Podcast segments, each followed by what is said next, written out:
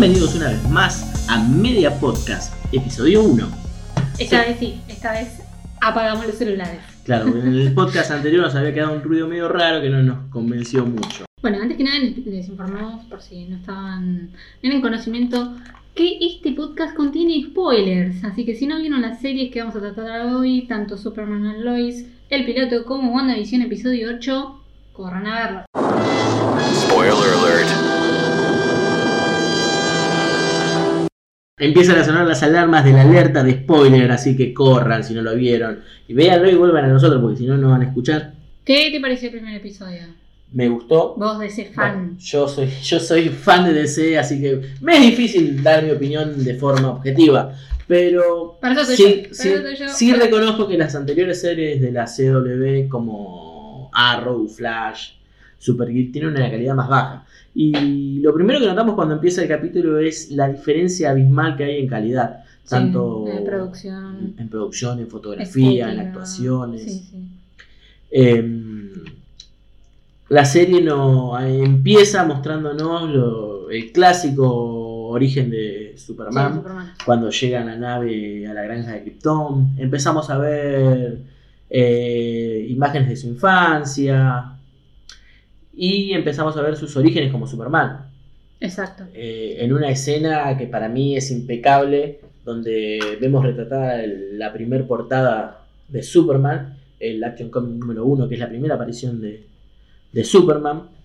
Y ya con ese inicio la serie te atrapa. Las otras series, soy fanático de las otras series, pero reconozco que no tienen una calidad, de hecho hacen mucha agua en los efectos especiales, en lo que es de la trama. Claro, Sí, sí. Que también tiene que ver con el tiempo de producción.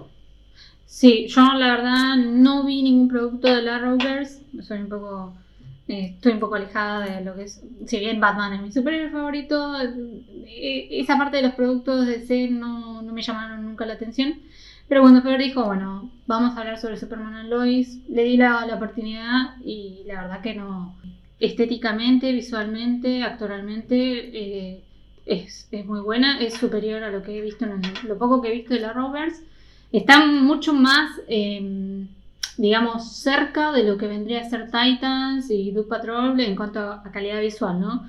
Me parece que Titans y Doom Patrol tienen como un- una profundidad más oscura de lo que se trata en la CW, ¿no? Pero la verdad que tiene imágenes muy bellas. Superman es, es recomendable, es 100% recomendable, no eh, decepciona como dijimos recién. Eh, y de hecho me llamó la atención el momento en el que está situada, ¿no? Porque no es un Superman eh, adolescente como vemos en Smallville, ni es un Superman eh, conociendo a Lois Lane. Es un Superman papá. Es un Superman papá, con dos adolescentes con dos adolescentes problem- bastante problemáticos. problemáticos. Y uno diría, ay no, telenovela. No, no es telenovela, es, es, es respetuosa, es digna, es- está muy buena. Recomendable. Eh, la serie transcurre en un universo reescrito, porque no es el Superman que ya habíamos visto, porque este, estos dos personajes, Superman y, y Lois, interpretados por Tyler Hetrin y Bitsy Tullo. La- Perdón a, si nombramos los apellidos. Sí, a Tyler no sé, no recuerdo haberlo visto en ninguna serie, sí, pero... en Teen Wolf. ah, es verdad. Salió en Teen Wolf, creo que hizo un par de temporadas y después. Sí, a Lois estu- sé que estuvo en Grimm, En Grimm. la esposa del protagonista, que aquí nunca recuerdo el nombre. Eh, y el- los personajes juntos, de- la dinámica juntos que tienen Superman y Lois, los Mm. empezamos a ver en los mega crossovers que tenían lo- las series. Eh, uno era Elseworld y el otro Crisis en Tierras Infinitas. Y de hecho, después del crossover, como, como gustó tanto la química que tenían los personajes, fue que decidieron llevar a cabo esta serie. Y bueno, eh, debido al evento de la Crisis en Tierras Infinitas, todos los universos que conocíamos se reescribieron y terminamos conociendo este nuevo Superman. Porque lo anterior que habíamos visto de Superman tenía un solo hijo bebé, recién nacido, que era Jonathan. Y al terminar el evento, vemos que Lois le menciona a nuestros hijos, dándole a entender que ella tiene dos hijos. Llegando, viendo el primer piloto, que si seguís las otras series empezás medio desorientado porque no era lo que ya conocías. Eh, nos ubica un Clark padre, como bien dijo Fabi, eh, tratando de sobrellevar esta vida de su- esta doble vida de superhéroe y padre de familia. Sí, exacto. Un día Fer nos tiene que hacer un podcast especial de, de Arrowverse y, y demás porque yo estoy perdidísima. yo me vine a analizar, a analizar Superman en Lois, pero... A ver, no es 100% necesario que vean el Arrowverse, seamos, porque yo la vi Sí. sin seguir eh, eh, las otras series. Pero está sí. bueno que eh, tengamos uno para poner en contexto y haz un, un resumen de... Sí, independientemente del- de lo- los crossover, las series se pueden disfrutar tranquilamente de manera individual. Bueno, eh, ah, también hay un episodio que es como de 20 minutos que hicieron previo a eh, lo que vendría a ser este piloto, que son 20 minutos donde hablan los protagonistas y también protagonistas de otras series sobre Superman and Lois. No sé si se lo viste. No lo vi. No, sabía que existía. no, lo- no lo vi, me lo, me lo perdí. Em, sí, aparecen eh, los eh, protagonistas de Black Lightning. Black Lightning. No me sale bien. Black eh, Black rayo negro. Y por eso no lo usamos en inglés. Em, también aparece la, eh, la nueva actriz de Batwoman. bueno, también los protagonistas actuales de Superman and hablando de la- las primeras impresiones de lo que fue esta serie. La serie empieza en Metrópolis. ¿Qué pasó? Ah, Ah, sí. Empieza en Metrópolis y donde vemos que Clark está, que Superman está trabajando, está salvando la ciudad de una explosión, de una falla en una planta una nuclear planta nuclear. provocada por un personaje misterioso. Eh, bueno, también. Igual tengamos en cuenta que el Lex Luthor que aparece en el final no es el Lex Luthor de esta tierra. Es un, Claro. es un Lex Luthor de otra tierra paralela, porque ya conocemos al Lex Luthor de esta tierra. Ya tenemos a un Lex Luthor que de hecho está candidateado para presidente, el cual lo vimos en la serie de en el crossover de Crisis. Eh, interpretado, nunca recuerdo el nombre del actor, pero hizo del primo del Lex Luthor en la película de Superman 3. Claro, nadie se va a acordar de eso. Es el único dato que retengo del actor. Pero sí, nos trae un nuevo Lex Luthor. eh, interpretando al extraño, un personaje que es el Lex Luthor con su armadura. Entrando en lo que yo interpreté que era la fortaleza de la soledad. Otra cosa que vemos en este capítulo es el reencuentro de Clark con Lana Lang. Amor de la adolescencia, de la juventud de Superman. Y- Momento tenso. Sí, nos dará a entender, habrá roces con Lois. Traerá No, problemas. para mí Lois como que estaba ahí, como que se la, se la bancaba. O sea, hasta que ella estaba canchera. Eh, me parece que el marido de Lana eh, Ahí le cambió mucho. está un poco como que no. Y además no lo quiere porque tiene, se, se lo ve con un poco de resentimiento. Sí, sí, sí, sí. Con se denota que no, no hay onda. Bueno, vemos unos conflictos de, trasfondo de una empresa que está comprando la- las tierras de Smallville. Misma empresa que ya compró el Daily Planet y despidió a nuestro reportero favorito. Sí. Y bueno, básicamente la serie trata, el capítulo piloto nos trata de eso, nos abrió un par de puertas que esperemos las lleven bien a lo largo de la temporada y esperemos que no tenga una baja en calidad como ha tenido que ser. Exactamente, sí. Creo que su punto fuerte es eh, la, la calidad visual que tiene y, bueno, e- esta nueva historia que nos pueden llegar a contar, porque no solamente está el conflicto entre Clark y su identidad como Superman, sino también Clark y su identidad como padre. También está el conflicto entre los eh, mellizos, eh, de que uno tiene poderes y el otro no y qué es lo que va a suceder, cómo se van a llevar, que por ahora nos muestran que está todo bien, pero no, no sabemos eh, a futuro qué es lo que va a suceder con ellos. Y esta nueva aventura de que lleve a toda su familia, que estaba arraigada en Metrópolis, a el conocido Smallville. Eh, Y cómo los poderes sin aprender a usarlos eh, pueden traer serias consecuencias. Va a ser una infancia completamente diferente porque Clark siempre fue guiado por sus padres y ahora él tiene que cumplir el mismo camino y guiar a su hijo. Eh, pero ya tomó, ya tomaron eh, caminos diferentes desde un inicio. Ya no es Jonathan Kent, que es el, el, el granjero bueno que tenía, digamos, o disponía de gran tiempo y moral para, para guiar a, a Clark. Y Clark es otra cosa, es Superman. O sea, tiene que dividir su tiempo entre salvar al mundo y criar, Es- criar a sus adolescentes. Que es siempre uno de los grandes conflictos que tiene Superman. Porque el gran problema de Superman siempre es que él sabe que no se puede tomar un momento, porque cuando él se toma un momento puede estar muriendo gente, puede estar ocurriendo una tragedia. Eh, he escuchado por ahí muchas veces gente que dice que el, el personaje de Superman es aburrido porque es invulnerable, pero en realidad no, es uno de los personajes más complejos. Porque carga la responsabilidad del mundo sobre los hombros. Y el, el hecho de saber que si querés, podés ser un dios y, y destruir todo a tu paso. Y tenés que tener esa brújula. Sin esa brújula moral, Superman no sería quien, quien es hasta el momento. Exactamente. De hecho, hemos visto Superman sin esa brújula moral en, otros, en, otros, en otras historias. Eh, y vimos el caos que puede llegar a, a ocasionar. Ah, sí. Así que bueno. Eh, ¿Viste el capítulo de WandaVision, Fabi? Lo vi, episodio 8, llegamos para el anteúltimo. Sí, o sea, llegamos. Llegamos Lo importante es llegar, ¿no? terminando, pero bueno. Los últimos serán los mejores, dicen por ahí. En algunos.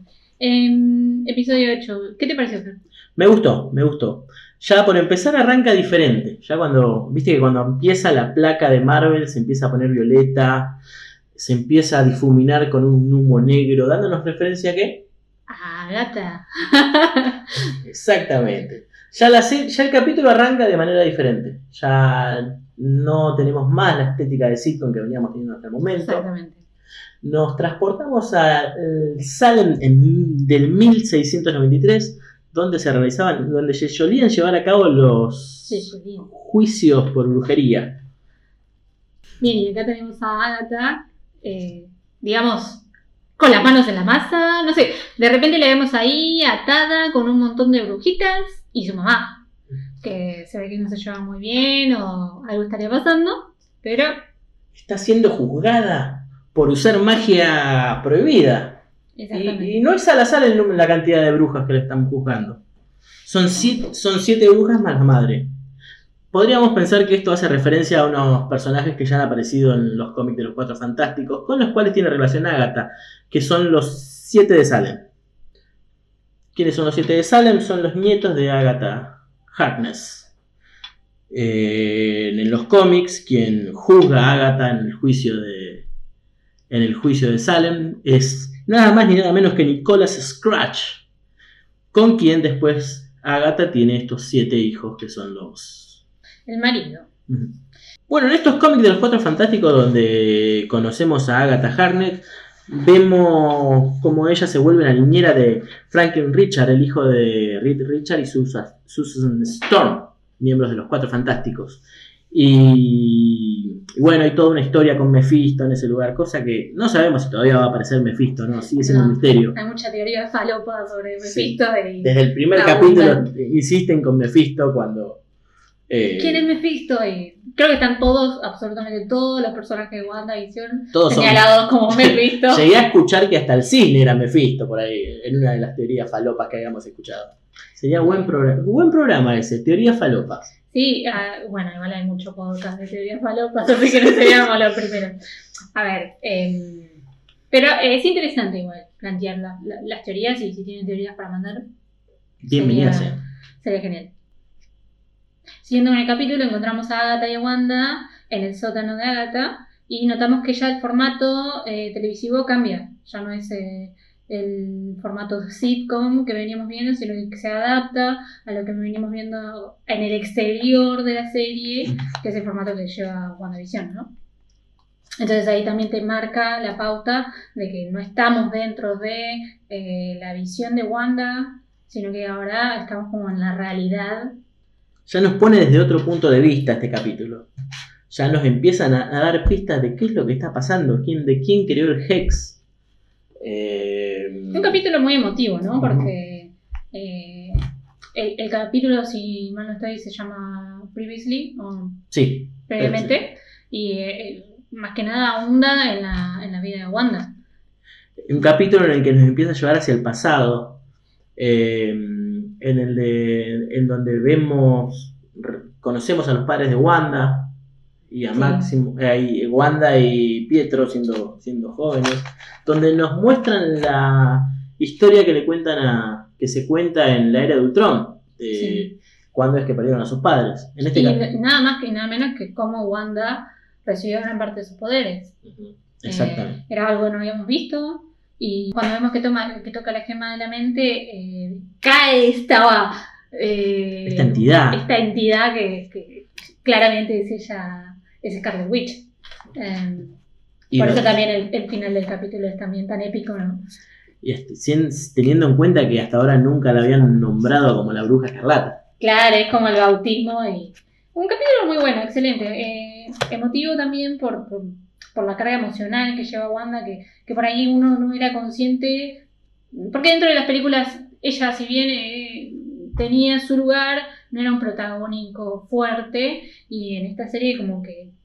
A, a mí me solía pasar que cuando veíamos las películas de Los Vengadores en donde aparecía Wanda, yo siempre, conociendo al personaje del cómic, siempre me preguntaba por qué no explotaban más todo el potencial que tenía el personaje. Eh, siendo que en los cómics eh, ella tiene el poder de destruir una realidad entera. Ella con la pronunciación de una sola frase desaparece a todos los mutantes del universo. Yo siempre me preguntaba eso, ¿por qué no, dan el, no le dan el, el protagonismo el que merecía? Pero bueno, ahora, ahora lo tiene bien merecido. Además, la actriz eh, Elizabeth Olsen, el nivel y la carga emocional de este capítulo lo transmite 100% y hay que darle la mano porque es todo trabajo de ella. Empezamos a ver orígenes, por ejemplo, el por qué se usa esta estética de sitcom. Entendemos que Wanda aprendió sobre la cultura americana viendo sitcom. Porque en Sokovia, donde ella nació, eh, junto a Pietro, no, ah, no se transmiten las programas norteamericanos, entonces Claro. es por eso que, que te muestran un cachito de lo que decía el padre, eh, que claro, con esta varijita, con todas las series. Y vemos todas las series a las que se han estado referenciando, como eh, las historias de Dick Van Dyke, Yo Amo Lucy, Malcolm en el medio. Eh, Serie en la que en este podcast somos fanáticos también. Eh, empezamos a entender un poco las publicidades que se iban mostrando a lo largo de, de la serie, como la tostadora con, con los dos panes representando a los padres de, de Wanda y la tostadora que es de Industrias Stark, representando Sí. a los misiles. Eh, fue un capítulo bastante, bastante cargado. Siguiendo con la premisa del capítulo anterior, tiene otro postcrédito. Y me- me enter- yo me enteré tarde de que tenía escena postcrédito el capítulo anterior. me había perdido la escena postcrédito. Esta vez no me agarraron, esta vez me quedé para ver la escena postcrédito. ¿Qué, qué, qué aparece en la escena postcrédito? ¿Qué es lo que vemos en esta escena postcrédito? Vemos al escuadrón, al equipo de SWORD, donde nos muestran, volviendo un poco para atrás, habíamos visto ya que SWORD había mentido, que Wanda no se había robado el cuerpo de visión y que ellos lo estaban desmantelando para reactivarlo. Y en esta escena postcrédito, entonces lo que vemos es a un visión de color blanco. Que es la visión blanca que aparece en los cómics. Apareció por primera vez en Los Vengadores de la Costa Oeste. eh, que es donde destruyen un viajero en el tiempo, destruye a Visión y lo desmantelan y los vuelven a, lo vuelven a armar, pero esta vez carente de alma y carente de, de color, por eso, así blanco. Claro, visión vacío, digamos. Eh, cosa que también me hace recordar que ya Visión en a, a esta altura no está 100% controlado por Wanda, o sea, ya se desligó de Wanda y está siguiendo su propio camino. De hecho, se encuentra con Darcy. Eh, pero también eh, plantea la incógnita de cómo Wanda trajo a Visión, porque por lo que vemos en este capítulo Es un visión nuevo. lo recrea de su dolor, o sea, recrea todo Westfield. Otra, otro pequeño detalle que vemos en este capítulo es que mm, Agatha le dice a Wanda que le cost- eh, que, tuvo que controlar a su, al falso Pietro para, para Sacar poder sacar información. Sí. Pero dijo que controló al falso Pietro. No dijo que lo creó. Claro. Lo que nos podría llegar a dar a entender que el, el Peter del universo de los X-Men sea este. ¿Y qué es lo que todos esperamos? Sí, eh, eh, estamos esperando que me digan, sí, ese es. Pero bueno, no, o sea, nos las hacen bastante largas, ¿no? Eh, Aunque si tenemos en cuenta que Wanda puede manipular la realidad y puede abrir portales a otra dimensión, bien podría atraer a los mutantes. De hecho, en el momento en el que te muestran que ella tiene poderes desde chiquita y la gema lo que hizo fue incrementar esos poderes, nos da nos daría a entender que es el gen mutante activándose gracias a la gema. Claro, ella viene con un bagaje eh, mágico, vamos a decirlo así, como, como Strange. Eh, lo que hace esta gema es como multiplicar eso que ella ya tenía, por eso es la. Cuando inicia esa escena, los soldados hablan que eh, nadie sobrevivía a estar expuesto a- al cetro. Pero Wanda se acerca y, y desata, bueno, lo que vemos que es eh, la muestra de la bruja, pero es algo que ya, ya ella tenía implantado, o sea, con lo que ella ya venía y se desata con- cuando se acerca. Bueno, para la próxima, no sé si tenés algo más para agregar. Más. Para la próxima prometimos traer algo no tan eh, superheroico, digamos así. Igual nos queda un capítulo de WandaVision, así que probablemente Obviamente vaya a ver un análisis del último capítulo porque si no nos quedamos cortos. Esto era como un capítulo uno como para meternos en onda, entrar en calor, digamos. Queríamos darnos el gusto de hablar de superhéroes. Exactamente. No, pero un día vamos a dedicar un capítulo bien extenso, digamos. O un capítulo bien extenso a, a superhéroes y un Marvel versus DC o un Marvel Prácticamente fue hoy fue y un- DC. Fue un- eh, me gusta esa temática de Marvel vs. DC, ya que en este podcast somos Una seguidora de Marvel. versus un DCista enfermo. Pero bueno, eh, algo más Nada para más, que, nada más que compartir, espero que les guste. eh, y como dijimos anteriormente, este podcast no solamente va a tratar eh, películas y series del momento, sino también vamos a tener por ahí series no tan vistas como, les nombro así por encima, eh, The Expanse o American Gods que está ahora también está saliendo, pero por ahí no tienen, por ahí American Gods sí, pero eh, The Expanse no tiene por ahí la visibilidad que tienen un- que tiene claramente WandaVision. Y bueno, tomar ese tipo de series que no están tan en foco y están buenas y deberían estar viéndolas. Y en algún momento hablar de películas viejas, de esas películas que nos Sí, hay conmovieron. que anunciar el jueves retro. Exactamente, el vamos a jueves tener el retro jueves es retro. Eh, jueves eh, último jueves del mes. Algo así, dejamos así. O el último jueves Último. del mes vamos a tratar una temática retro. No, Ochentera, noventera. Eh, tra- traemos alguna peli o alguna serie clásica, digamos 80, 90, 2000, Conocidas o no tan conocidas. conocidas. Pueden ser buenas o pueden ser muy malas, porque de hecho nos, nos han marcado muchas veces películas que hoy en día vemos y no le mueven nada a nadie, pero a nosotros nos conmovieron en su momento. Pero bueno, en media, en media podcast la idea es esta, mixear todo. Por eso es media. Podemos subir fotitos de media también. Claro. No es que íbamos a hablar de medias, de lanas, de... Podemos traer una especial medias también. No. La importancia de las medias en el cine sería, sería una muy buena temática. Ah, vendría muy Tar- No, Tarantino no te deja las medias. No, no, Tarantino tiene esa obsesión Sí, con los no. pies. Eh, Pero podemos hacer viernes medias. claro. Viernes de pies. Bueno, ya se nos ha ido de las manos.